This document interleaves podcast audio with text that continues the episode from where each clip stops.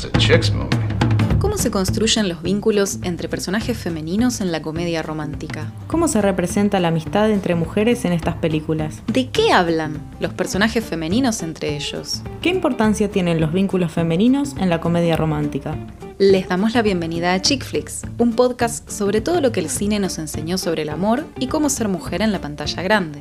A lo largo de esta temporada vamos a analizar las comedias románticas de fines de los 80 hasta mediados de los 2000, películas que nos acompañaron en nuestra infancia y nuestra adolescencia. Mi nombre es Martina Stringa.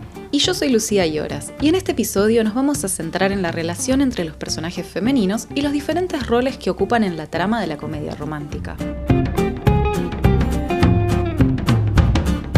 Es vulnerable y, y tierna, y, y eso me saca de quicio. Oh, ¿te agrada? Si no tuviera que odiarla, la adoraría.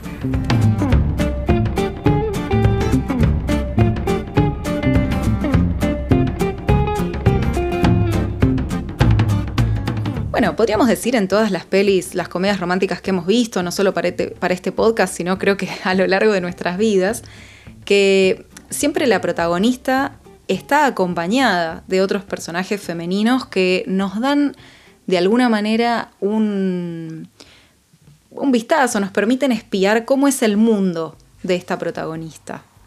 Exacto, los personajes secundarios, como les solemos llamar, nos ayudan a entender un poco más qué le, qué le pasa a la protagonista o qué conflictos tiene. Y en la mayoría de las películas que conocemos como chick flicks o películas para mujeres, justamente esos vínculos se dan entre amigas o entre madre e hija o con algún otro personaje femenino que ocupe un rol eh, jerárquico, tal vez. Es así como las mujeres tienen un rol central en estas películas que parecería como que están, siempre parece que es como algo secundario, pero si uno lo mira en profundidad puede descubrir un montón de ideas de cómo es que piensa la comedia romántica o qué, qué tipo de roles nos muestra la comedia romántica que deberían ser así en la vida cotidiana, ¿no? Es como, bueno, ¿y cómo se comportan las mujeres? Las amigas en la vida cotidiana. Y a mí me parece que sería, no sé, como en Mean Girls. Todas las chicas adolescentes Terrible, se ¿no? pelean por ver quién es la más popular. Y de ahí uno realmente no sabe si realmente el vínculo entre mujeres es así o si las adolescentes han empezado a ser un poco así por ver ese tipo de películas o ese tipo de ejemplos de las mujeres supuestamente se comportan así.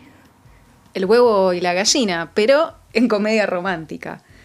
¿No? Sí, también las comedias románticas plantean una visión de la amistad un poco polémica o tergiversada, podríamos decir. Por empezar, algo que hablábamos también cuando analizábamos los personajes en este tipo de películas, es que siempre las amigas de la protagonista están de alguna manera diseñadas o escritas para no opacarla a ella. Son en general eh, amigas no tan lindas, por decirlo de alguna manera según los estándares hollywoodenses, o tienen alguna falla, alguna falencia que la aleja de este ideal que encarna la protagonista. Aunque también pueden ser polos opuestos que potencian eh, impulsan a la protagonista a seguir su objetivo, ¿no? Digamos, cuando es a veces, por ejemplo, uno de los ejemplos que vemos es, no sé, la amiga que, por ejemplo, disfruta de su sexualidad e insta a la protagonista a que explore un poco en ese campo que le va a venir bien y posiblemente eso la ayude a ver de otra manera la interacción con el, el personaje masculino y le permita generar vínculos con el sexo opuesto un poco más sanos e integrales, de alguna manera. Como podría ser el caso de Jamás Besada, ¿no? Que tiene una amiga que fomenta ese deseo de la protagonista de conocer al verdadero amor, que la alienta a ir en ese camino. Y que además se demuestra que, que la mejor amiga disfruta plenamente de sus vínculos amorosos y que no tiene ningún, ningún tipo de problema en contarlo o en hablarlo con su amiga, ¿no? Y no, se lo, y no se lo trata desde el prejuicio en esa película. Esto me parece bastante interesante, siendo que es una peli del, del 99. Se lo toma como que ella es así, lo único que sí hacen, se lo remarcan es que, bueno, en, en teoría ella no debería tener vínculos amorosos dentro de la oficina, que es esta regla que la amiga de- del personaje de Drew Barrymore se encarga de romper una y otra vez e incluso dice que por eso la han echado varias veces. Pero también tenemos otros casos de, de amigas que le muestran a la protagonista otra manera de ser, como por ejemplo en Cómo perder un hombre en 10 días, que la amiga de Andy termina siendo la catalizadora de la idea esta de, bueno, escribir el artículo y a través de la experiencia de cómo perder un hombre en 10 días, como dice el título, porque según Andy, su amiga hace todo lo que una mujer no debería hacer. ¿no? Entonces le marca de alguna manera eh, esto, lo prohibido para lograr conseguir al hombre de sus sueños.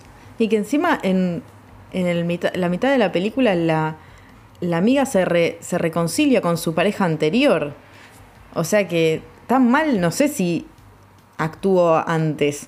No sé qué tan buenos son los consejos de llevar a una persona a hacer una apuesta para perder un tipo en 10 días. Me parece que... Es más cuestionable, ¿no? Es un poco más polémico que Eso las acciones de la amiga, que yo no me quiero imaginar si una amiga tuya te dice, che, mira, me inspiré para en, en vos para escribir un artículo de todo lo que no hay que hacer.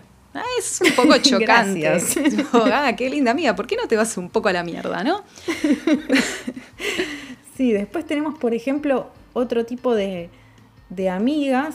Sería, podría ser la amiga de, mm, del personaje de Julia Roberts en Pretty Woman, que comparte ese universo de, de la prostitución en la que vive la protagonista y acompaña de alguna manera la transformación que hace ella y termina diciéndole como vos aprovechá tranquila, subite al tren del príncipe azul Del millonario, ¿no? del Sí. millonario, pero ella se queda en ese, se queda en ese universo eh, do- de- desde donde arrancó, digamos, no, no. Sí, se queda, pero esto es, eh, está muy bueno porque el- el- la travesía que ha tenido el personaje de Julia Roberts en, en esto de redescubrirse de alguna manera y decidir que se va a mudar de ciudad y que va a volver a estudiar y que ella se merece algo mejor, la contagia a la amiga también. Y porque de hecho en el, en el diálogo final de, de la amiga con otra chica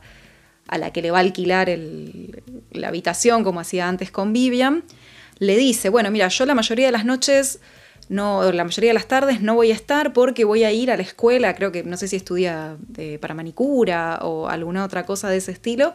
Dice, porque esto no es para toda la vida. Mira que vos tenés que estudiar, tenés que progresar, digamos. Vivian de alguna manera la contagió y activó su amiga. Y sí, en, algún momento ten- tenía que hacer el clic porque, como se remarca desde toda la película, ella es una chica buena, que la estaba pasando mal nada más. Estaba en el camino equivocado, pero se acomodó rápidamente. Y con respecto a las amigas, eh, hay un- una peli, bueno, Working Girl del 88 con Melanie Griffith, que a mí me interesa mucho para trabajar el tema de cómo vive el personaje de Tess, que es el personaje de Melanie Griffith, la amistad, ¿no? Primero, bueno, tiene a su grupo de amigas con las cuales no comparte el trabajo, digamos, que termina siendo medio complicado, porque si bien una de ellas la, la acompaña en su transformación, cuando ella se hace pasar por su jefa, por el personaje de Sigourney Weaver, la está como todo, después la tira un poco abajo diciéndole, pero vos estás segura de todo esto, ¿no será mejor que perdones también a tu novio? Que, bueno, está bien, sí, lo encontraste en la cama con tu otra amiga, pero... Pero ¿te parece llegar hasta tanto a usurparle la identidad a tu jefa? Como si una cosa tuviera que ver con la otra, ¿no? Claro, es todo, todo lo mismo, ¿no? Pero las que prueban ser sus amigas y la apoyan son las colegas de trabajo, también mujeres que viven en un entorno bastante machista y que han, se han enfrentado con todos estos abusos que nos marca la película, sobre todo al, principio, que cuando ella la echan por todo este malentendido, en realidad no malentendido, se ha hecho pasar por la jefa, eso queda súper claro, pero dice, la, la jefa la acusa a ella de haberle robado la idea que en realidad es de ella. Y las amigas del trabajo organizan una colecta y digo, ninguna tiene un mango para nada, pero juntan plata para decir, bueno, para que por lo menos, mira, una noche que lo necesites, te vayas a tomar algo y, y no sé, y estés bien. Y cuando ella, digamos, cuando termina la película, y perdón por el spoiler, pero es una película del 88, ya deberían haberla Expiró visto, si no, búsquenla. el spoiler. Ella expiró, ¿no? El spoiler ya expiró. Cuando ella consigue este puesto de trabajo ejecutivo, ella en realidad no, no llama, no sé, al novio a decirle, che, mira qué bueno, estoy acá, mi oficina tiene una vista re linda, sino que llama a sus amigas del laburo anterior, que festejan por ella, cierra así la peli. Eso me parece que está bárbaro porque en realidad el logro lo comparte con sus amigas, que no, no, no están compitiendo con ella, que es algo que lo vemos mucho en las películas románticas, que es que se plantea una especie de competencia entre los personajes femeninos, muchas veces por el interés romántico. Y muchas veces eso está tratado como si fuera una especie de que son, no se sabe si son amigas o enemigas, con, como todo con una capa de falsedad bastante importante. Una ambigüedad, sí. Que deja peor paradas todavía a, a las mujeres, como bueno, son así, chusmas, eh, y lo único que les interesa es trepar. Ah, qué lindo. Y, de- y desleales, Desleales. Y desleales. Yo creo que eso es. Cuando sí. todos sabemos que eso no es, por lo menos no es tan así. Yo la- nunca viví... eh, Que no valga la, la generalización, ¿no? Porque que hay gente así, obviamente, hay hombres, hay mujeres que son así, pero bueno, eso de generalizar es lo cuestionable justamente del género.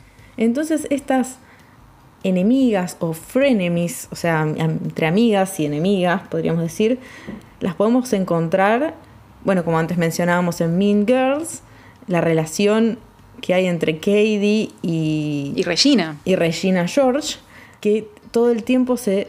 Ella trata de.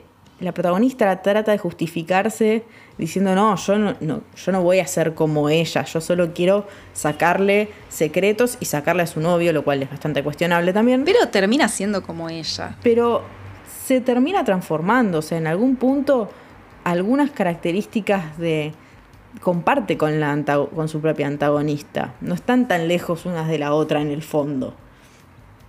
Y eso me parece interesante y también No, y de hecho traiciona, traiciona a sus amigos originales. Digo, como que empieza a tomar todos los aspectos negativos y malvados de Regina y los replica. Exacto. Y también es algo que podemos encontrar en general en películas así de, de adolescentes, donde la protagonista trata o trata de encajar en algún grupo o trata de hacer encajar a alguien más en el grupo, como es el caso de Clueless también, que eh, la protagonista trata de incluir a un personaje nuevo, a a una persona, a un estudiante nuevo a su grupo. Que ella ya la ha transformado, ¿no? La transforma a su imagen y semejanza, le dice cómo se tiene que comportar, cómo tiene que hablar, con quiénes puede salir, con quiénes no. Y cuando ve que esta persona empieza a tener mayor importancia en ese, en ese grupo, se la quiere sacar de encima. Lo cual también es bastante cuestionable. No solo eso, sino que cuando también se da cuenta de que en realidad ella le molesta tanto que a esta nueva amiga le guste su hermanastro, porque se da cuenta que en realidad le gusta a ella, también, ¿no? Se le- la quiere, bueno, che, esto fue demasiado, cortémosla acá. ¿No será un poco tarde? Pero bueno, esto de la, mm, las, las enemigas amigas, en inglés frenemies, para mí el, tema con esto es que siempre se lo plantea con que son dos personajes que en realidad podrían llevarse re bien, podrían ser amigas, pero están compitiendo por algo, ¿no? En el caso, por ejemplo, de la boda de mi mejor amigo, el personaje de Julia Roberts, eh, cuando habla de, Kim, del personaje de Cameron Díaz, dice, es perfecta y no hay nada molesto en su perfección. No puede encontrarle el motivo por el cual la odia a Kim, más allá de que, bueno, se va a casar con el tipo que le gusta. Como si tuviera la obligación de odiarla por, por, el, por ese simple hecho, ¿no? Como, bueno, es, se va a casar con el tipo que me gusta, entonces de por sí ya la tengo que odiar. Pero no puedo porque Claro. es muy copada. Lo cual es como medio Y es que justamente ¿no? el odiarla hace posible todo el plan maligno que- y retorcido que tiene, que es en el que, en el que se basa en realidad toda la película. Toda la película tiene que ver con este plan. Pero yo creo que esto es algo que se ha reforzado mucho en las comedias románticas, del de que las mujeres competimos. Y no necesariamente es así. Incluso podemos ver en, por ejemplo, en el, en el Diablo Viste a la Moda, por ejemplo, tenemos el personaje de Andy, de Anne Hathaway, que es la segunda asistente, y la primera asistente medio que la odia un poco porque Andy no encaja, no es el perfil de chica de la revista, de chica que le interese la moda, le cae medio mal, pero aún así no están compitiendo. La toma como, bueno, está bien, no me caes bien, no, no sos el tipo de persona con la que elegiría pasar mi tiempo, pero bueno, somos colegas, ya está. No te voy a facilitar las cosas, pero tampoco te las voy a entorpecer. Y recién cuando Andy de alguna manera la traiciona y viaja a París en lugar de ella, recién ahí el enojo es personal. ¿No? Porque es bueno, vos me sacaste eso que me importaba. Pero no hay una competencia, no están las dos compitiendo por quién llama más la atención de, Miranda, de su jefa a nivel profesional. Cada una está en la suya. Lo que es interesante es que Emily no es una antagonista de la. De, Andy, simplemente es una, una persona que le marca los pasos o le va marcando lo que va a tener que hacer. Y los códigos. Y los códigos, de este mundo. O sea, cómo se va a tener que manejar en ese, en ese ámbito. Sí la trata con un poco de desprecio, pero no obstaculiza los deseos de Andy. No.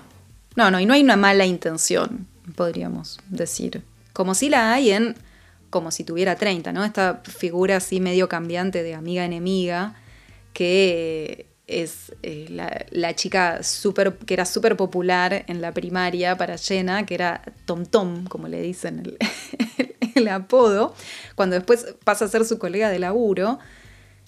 Todo el tiempo, si bien nosotros vemos a este personaje a través de los ojos de Jenna, que no deja de tener 13 años, por más que después tiene un cuerpo de 30, que obviamente lo, ve todo con bastante ingenuidad, hay una especie de maldad en esta amiga de ella, que bueno, después al final además la termina de alguna manera pasando por encima en el plano profesional y arruina, muy entre comillas, su carrera. ¿No? Esto sí sería, ahí hay una competencia a nivel profesional muy fuerte y también quizás a nivel físico, podríamos decir, si bien son bastante distintas, pero se marca una cierta obsesión por la perfección en lo físico. Después, otro caso interesante en relación a enemistades y, amistades es el caso de, de Elle Woods y de la película Legalmente Rubia, que tiene un vínculo bastante ambiguo con la actual novia de su exnovio. La prometida. La, prometida. Se van a casar.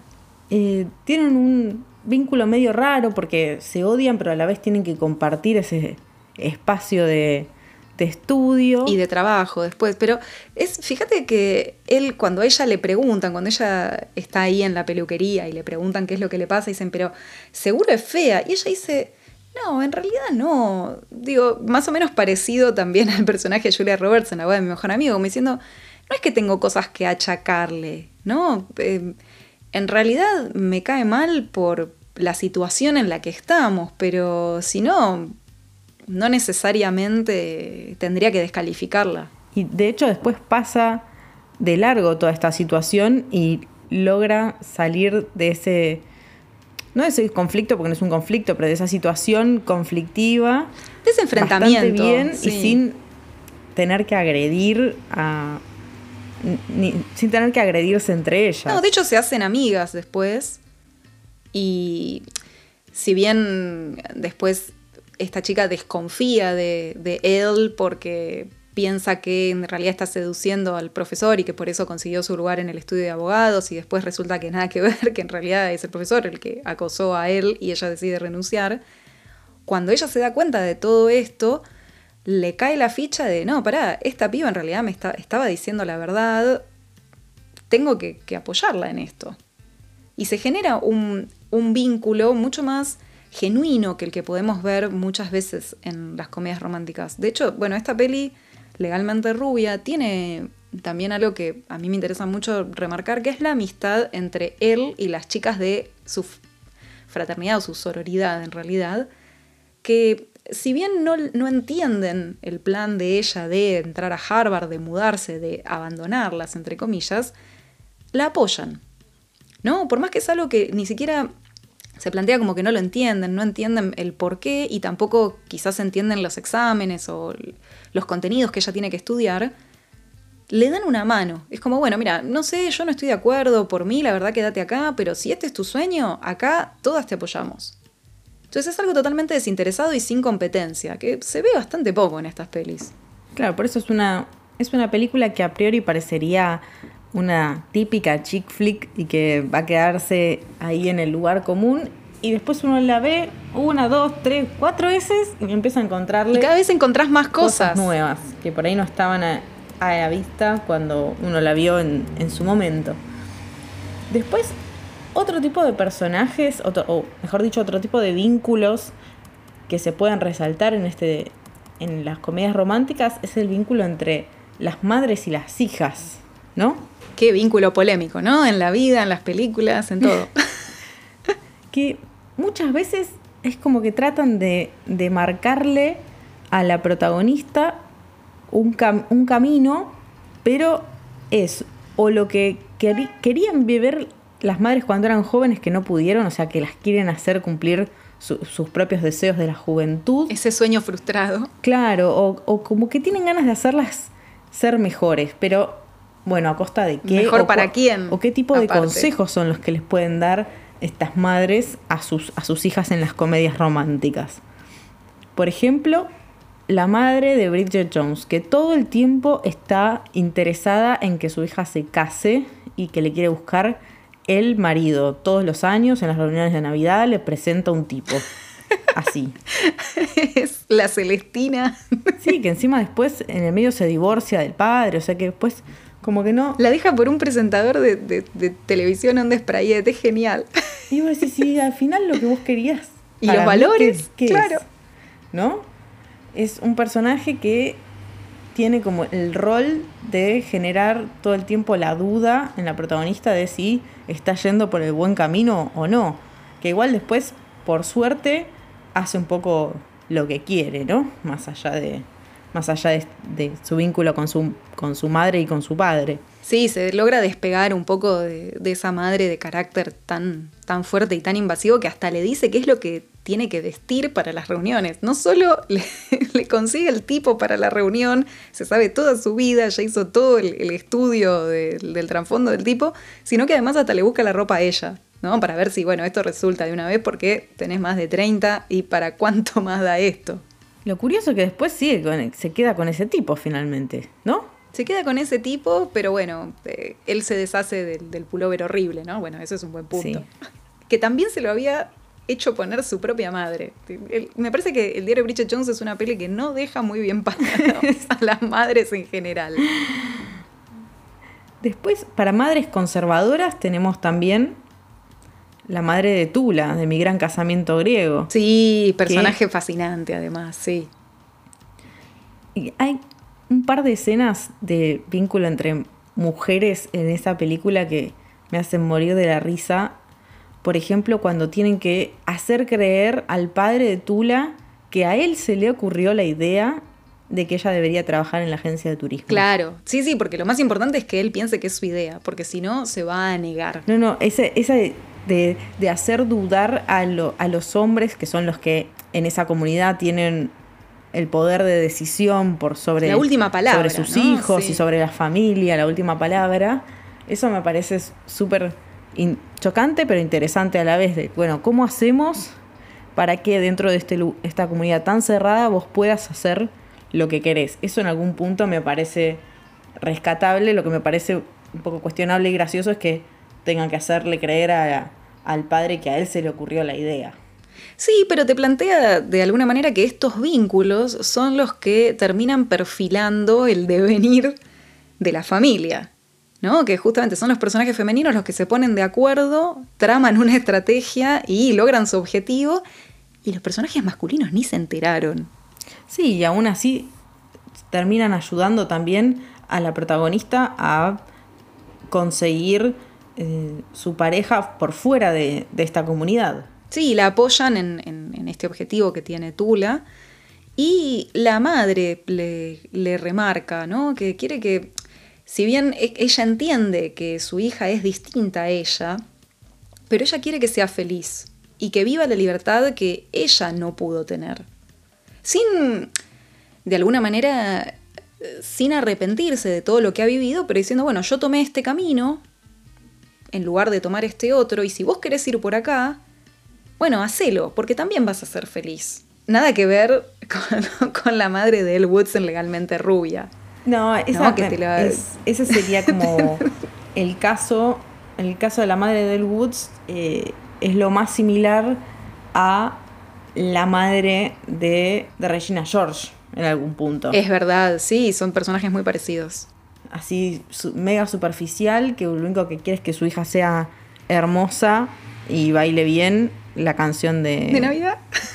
de Navidad. Sí, y en Legalmente Rubia, la madre, cuando él les, les cuenta a los padres su plan de entrar a Harvard, le dice, pero ¿estás segura? Ya sos mi Hawaiian Tropic. Digo, ¿para qué quieres ir a Harvard? Y, a él eso le cae bastante mal. Y son sus amigas las que van después a rescatarla de esos sentimientos negativos y le terminan de dar el empujón como decir, dale, acá te damos una mano, jugátela. Pero sí, la madre como que no. Después, en el caso de, de Jenna, como si tuviera 30, tiene un. eh, La, la madre sería como el elemento. eh, o los comentarios de la madre serían el elemento que le hace a ella reconsiderar un montón de cosas de qué quiere realmente para, para su futuro, ¿no? Porque la conversación que ella tiene con su madre al principio, donde ella se está poniendo bueno, todavía tiene 13 años y el cuerpo es de 13 años y ella se está rellenando el, el corpiño con algodón. Y la madre le dice, pero ¿para qué haces eso? Y ella le dice, yo quiero ser linda y linda ahora. No, no, no quiero esperar. Sí, porque la madre le dice, pero vos ya sos genial. Y ella dice, no, yo no quiero ser genial, yo quiero ser linda como todas. Claro, entonces a partir de ese de esa descripción de lo que ella quiere ser es después como ella se desenvuelve en la vida cuando tiene 30, ¿no? Que aparentemente no es pese a que es linda y exitosa, no será la mejor amiga o la mejor compañera de trabajo de- del mundo. Sí, tiene los valores un poco corridos. Y es después de ese reencuentro con su, con su familia que ella le cae la ficha de que tal vez no quería acelerar el proceso de llegar a los 30. Menos para convertirse en ese tipo de persona, ¿no? Claro, empieza a cuestionar eh, no solo cómo es, a los, cómo son sus 30, sino el camino que recorrió para llegar ahí. Y eso es lo que hace también que es lo que le da la posibilidad a ella de volver después a sus 13 y redimirse y hacer las cosas bien. ¿No? Está bien, bueno, terminando con su mejor amigo, lo cual es dudoso, ¿no? De la película. Pero por lo menos no va por ahí hablando a las espaldas de los otros y arruinando empresas, ¿no? Y esas cosas. Entiende que eso está, no está tan bueno. Después, en, en un, eh, en el intermedio entre ser familiares y ser jerárquicamente superiores, tenemos a las jefas de las chicas protagonistas de las, de las comedias románticas. Las jefas, otro, otro gran, gran grupo. O sea, un grupo de, de poder, pero acá tenemos dos ejemplos de películas donde tanto las jefas como las empleadas son mujeres, que serían El Diablo Viste a la Moda y Working Girl, que ahí tenemos dos casos súper interesantes para analizar cómo se construyen estos vínculos en lugares De trabajo. de trabajo donde las posiciones de poder generalmente están puestas en los hombres y en este caso eh, las jefas son las que tienen mayor poder en, en estos espacios, como podría ser eh, Miranda Priestley en la revista, donde no- la mina no tiene que ni levantar la voz para mandar a cagar a alguien. Y para que todos salgan corriendo atrás. Eso yo lo leía en una entrevista a, Meryl Streep, me resultaba muy divertido, que dice que ella se quiso basar en los personajes de los westerns de Clint Eastwood para, para componer a Miranda Priestley. Dijo, yo quería tener un personaje que emanara tal poder que no necesitara ni siquiera levantar la voz y que todo el mundo le tuviera pánico. La verdad que lo logró. Lo logró totalmente, uno de los mejores personajes de, su carrera. Y ahí vemos cómo se relaciona con Andy, a quien al principio subestima un montón, y, pero le, ve potencial, de hecho por eso la contrata, ¿no? Dice, bueno, vos no sos la, típica chica que aplica a estos puestos, entonces decidí hacer algo diferente esta vez. Y Andy le va demostrando que es capaz. Y Miranda trata de alguna manera de moldearla a su imagen y semejanza. Sí, es un. Se podría decir que ese es un personaje que la, la incita de alguna manera a actuar en, en favor suyo. O sea, la va a dejar crecer, pero Bajo su ala. no tanto. O sea, siempre bajo su ala, siempre la va a tener contenida. Lo mismo con, o, o peor, incluso sería el caso de Working Girl, porque incluso a la protagonista le roban la, la idea que ella tuvo. Sí, al principio en, Working Girl, el personaje de Sigourney Weaver, que es la jefa de, de Tess, se muestra como una persona muy amable y si bien hay una jerarquía, como una especie de amiga, ¿no? En un punto, una especie de cómplice que incluso le dice, no, porque acá esto es de a dos, entonces vos trae tus ideas y acá vamos a tratar de trabajarlas y de salir adelante con todo esto. Y que después Tess descubre que en realidad le robó la idea y está por hacer una, aparte un, un acuerdo millonario entre una empresa y una radio. Y no lo reconoce en ningún momento. ¿no? La pasa por arriba y aparte la humilla frente a todos. Cosa que uno diría, bueno, pero quizás demostrar un poco también de empatía porque ella sabe lo que es estar en un ambiente eh, masculino y bastante machista por lo que te muestran en la película. Pero bueno, eso no le importa porque ella vela por ella misma y por nadie más. Es como un sálvese quien pueda. Eso ahí. sálvese quien pueda. Yo creo que eso igual, pensando también la película como un síntoma de su época, es una peli del 88, hay un, digamos, un, concepto que es interesante trabajar en las películas en las que vemos estas relaciones laborales entre mujeres, que es el, el tema del techo de cristal, ¿no? Yo creo que esto explica quizás también por qué Sigourney Weaver compite con Tess y es muy cuidadosa, cuida su quintita, por decirlo de alguna manera. Es una de las pocas mujeres que tienen un rol de, de socia en este mundo de negocios.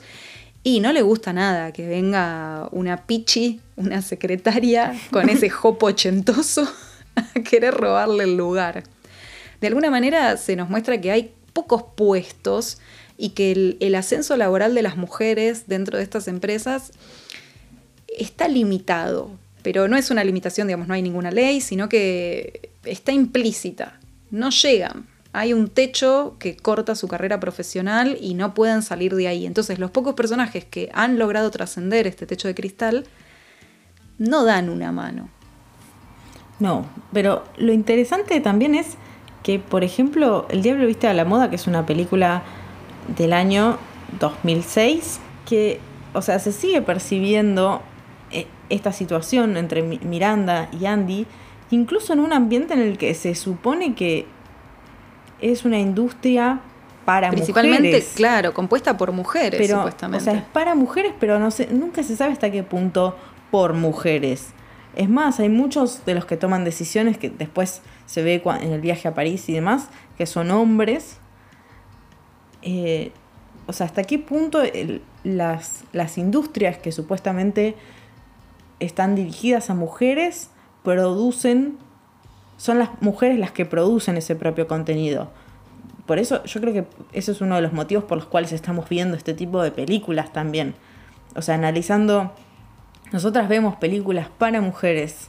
O ¿Pero sea, quién las hace? ¿son, son realmente para mujeres estas películas? O sea, ¿quién las hizo? ¿Las hicieron mujeres? Algunas las escribieron mujeres, eh, como eh, las que escribió Nora Ephron, pero bajo las reglas Las- de Hollywood Claro, las reglas de los estudios. que en la mayoría los que están en, en lugares de poder son hombres. Entonces, ¿hasta qué punto uno puede ser progre en esos espacios? ¿no? Claro. Sí, hay algunas pelis que se corren quizás un poquito, hasta incluso de, manera más solapada, como hablábamos antes de Legalmente Rubia, que a primera vista parece una película bastante tonta y una más. Y te das cuenta que tiene algunos mensajes subliminales que se corren, ¿no? Son un poco más progres que, que el resto. Igual esto que hablamos de los vínculos entre mujeres, hay, un, hay otro rol muy importante que no, no se da solo entre mujeres, ¿no? Pero en este caso lo vamos a analizar, que es el tema de los mentores. Que se ve en estas dos pelis, en El Diablo Viste a la Moda y en Working Girl, porque estas jefas ven la potencialidad en sus empleadas y tratan de llevarlas por ese camino, indicarles cómo son las reglas. O eso parece al principio en, Working Girl, ¿no? Después termina siendo que nada que ver, que solamente le quiere robar la idea y hacer plata con eso. Pero Miranda no tiene una mala intención para Andy. Al contrario, ve mucha potencialidad y dice, "Vos- yo podría haber sido como vos, entonces yo te voy a mostrar cómo llegar. Y de hecho al final, cuando Andy toma finalmente la decisión de irse de ese trabajo, Miranda le dice, es que todos quieren ser como nosotras. O sea, ya le está poniendo de, de su lado. Claro, porque en, si uno se pone a pensar cuál es el rol a nivel dramático que tienen los mentores, que es el de enseñar, eh, de, de aconsejar a los protagonistas, o sea, el mentor puede ser cualquier tipo de personaje, un amigo, Sí, es la, función en realidad que desempeña. pero la función en sí es la de proporcionar cierto conocimiento. Entonces, en este caso sí podemos identificar a, Mi- a Miranda como una mentora. Tal vez no logró ser la mejor versión de sí misma, Andy, porque por ahí en el camino le pifió, pero que aprender, aprendió, eso no nos cabe la menor duda. Aprendí un montón, si bien no era el trabajo que ella quería originalmente, digo, no era el, el trabajo de periodismo soñado que ella quería, porque recordemos que las comedias románticas solo transcurren para las periodistas. Pero, pero bueno, digamos, aprendí un montón en un trabajo en el que arrancó de cero sin conocer nada. Arrancó ni siquiera de cero, creo que de menos 50 arranca. Y sí, en ese, encima en ese contexto que no, no, no le ayudaba a la protagonista con su forma de Pero- ser. Claro, y de mentores hay alguien que tiene un, papel muy chiquitito, pero que es un personaje que después termina haciendo que a la protagonista le caiga la ficha. Eso, es, una función muy del mentor en realidad. Que es la profesora súper exigente que tiene Elle Woods, que al principio en la primera clase que ella tiene en Harvard la echa porque ella no ha leído los textos y no está suficientemente preparada para su clase. Pero al final, cuando después del, del acoso que sufre él por parte de- del profesor que tiene la, la firma de abogados, cuando la escucha decir todo esto en la peluquería, la profesora le dice, si vos estás pensando en renunciar, entonces vos no sos quien yo pensé que eras. O sea, ese es otro, otro, otro personaje que ve potencial in- en alguien que incluso demuestra ser totalmente lo, lo opuesto a lo que uno creería que es un estudiante de derecho, ¿no? O sea, pese a haberla tratado como la trató desde el primer día, hay algo que... Que reconoce, le, reconoce un valor, le reconoce un, un valor y dice, bueno, no, acá, escúchame, vos, vos tenés más para dar acá. Y él ahí se la juega y es cuando termina tomando la decisión de defender ella sola a la acusada y termina ganando el juicio. Perdón, el spoiler también es una peli del 2001, ya expiró, como dijimos antes. Y también tenemos, bueno, tenemos en realidad un montón para hablar de mentores. Una cosita que quiero, que quiero mencionar muy cortita es en como si tuviera 30, que en realidad quienes aconsejan a, a Jenna son sus vecinas adolescentes. Si bien ella ya tiene 30, pega onda con sus vecinas adolescentes, arman una especie de pijama party y son ellas las que le dan consejos súper desinteresados de cómo tienen en realidad, que, cómo tiene que hacer ella para acercarse y conquistar a este amigo que ella ha descubierto que le interesa de otra manera. Y porque mentalmente ella sigue teniendo 13 años. ella sigue teniendo 13, claro, son como sus amigas de 13. Conecta con, e- conecta con esa realidad, no con la de su amiga en el futuro. De hecho, cuando salen a un bar ella y le dice, ay, ahí hay un chico muy guapo, ella se va a encarar uno de 13. Esa escena es bastante turbia. Ay, es muy turbia esa parte, es muy turbia. Pero bueno, es- esas cosas son las que nos damos cuenta ahora. ¿Qué va a ser? Sí, que en el momento pasaron, yo me acuerdo que pasó sin pena ni gloria. A mí es una peli que aparte cuando la vi la primera vez me había re gustado, pero claro, cuando uno la ve de más grande encuentra muchas cosas que en su momento se le pasaron y dice, apa, ¿qué onda esto? Sí, y para cerrar un poco esta idea de vínculos femeninos, en las comedias románticas, podríamos tener en cuenta eh, una idea, o en realidad es un test llamado test de Bechtel, que es un test diseñado para analizar ciertos aspectos de, de las películas, para ver cómo están representadas eh, las mujeres en el cine, ¿no? Y se basa en establecer tres reglas. Películas que tengan al menos dos personajes femeninos que hablen entre ellas sobre algo que no sea un hombre. Estamos, al horno en la comedia romántica. Estamos en comedia romántica tal vez estemos un poco más complicadas, ¿no? O sea, de todas las películas que hemos citado a lo largo de este podcast, creo que hay muy pocas que pasan este test, ¿no? Y en general las que, por ejemplo, tienen el foco en el aspecto profesional de las protagonistas, como son Working Girl y El Diablo Viste a la Moda. Sin embargo, a ver, eh, vale aclarar que el, test de Bechdel en realidad es un indicador, pero en ningún momento digo, esto no determina primero si una película es buena o es mala, no determina si la representación que se hace de la mujer es, es buena o mala. No, es simplemente para analizar justamente los vínculos, a ver si es que realmente las mujeres hablan de algo que no sean de tipos en una película, a ver si es que realmente tienen algo interesante para decir en las películas, si cumplen algún... Si tienen algo interesante para decir, eso sería lo más... Sí, para pensar, digo, podría ser, digo, ¿es, es importante que sea una mujer en este personaje o podría ser una planta y dramáticamente da lo mismo, porque a eso apunta también el test de Bechdel, digo, solamente se pone a, a dos mujeres para que hablen de un tipo para que el espectador tenga información sobre este personaje o hay un reflejo de la relación entre estos personajes que aporta a la trama. Claro, esa sería la, la reflexión más importante que podemos sacar de, de este test y de los resultados de, de- que podemos obtener. Y en realidad es como una guía para analizar, más que un test. Es un- una idea para reflexionar acerca de lo que, de lo que vemos en las, en las películas en general, pero justo en comedia romántica es medio... Es más complicado encontrar alguna que no hable Que no sobre- hable solamente, porque no, no está mal que hable de un tipo. El tema es, ¿hablan solamente de eso? Digo, tengo dos horas de un par de personajes femeninos hablando solo sobre tipos.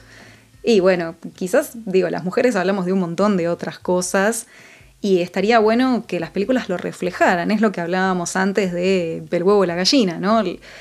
Hay mujeres que se comportan de esta manera porque ven las películas o son las películas las que reflejan cómo se comportan las mujeres. Claro, ese sería en general el análisis que intentamos nosotras desde Chick Flicks hacer con todas estas películas o en general con el, con el, con el género, con este tipo de películas que se supone que son para mujeres. Por las temáticas, se supone que nos debería interesar que las historias románticas. El amor, nos interesa el amor, según, el, según dice Hollywood, a las mujeres nos interesa el amor. Que ponele que sí interesa el amor, pero, o sea. no, es y ese lo- tipo de amor nada más. ese tipo de amor. Claro, hay un montón de formas eh, de amor en la vida y esta no sería la única. Pero bueno, hay que hacer un recorte y este, este es el recorte que hace Hollywood de los vínculos sobre la mujer en, en el cine, ¿no? Por eso es lo importante y lo que recalcamos en realidad en todos los episodios de, de Chick Flicks, qué importante que es repensar el cine, ¿no? Y no tomarlo como que, ah, bueno, es una peli así nomás, livianita, la miro un sábado a la tarde y total no me está queriendo decir nada, sino entender qué mensajes y qué sistema de valores nos está transmitiendo esta película y analizar si estamos de acuerdo o no. Y también como guionistas, repensarlo a la hora de escribir.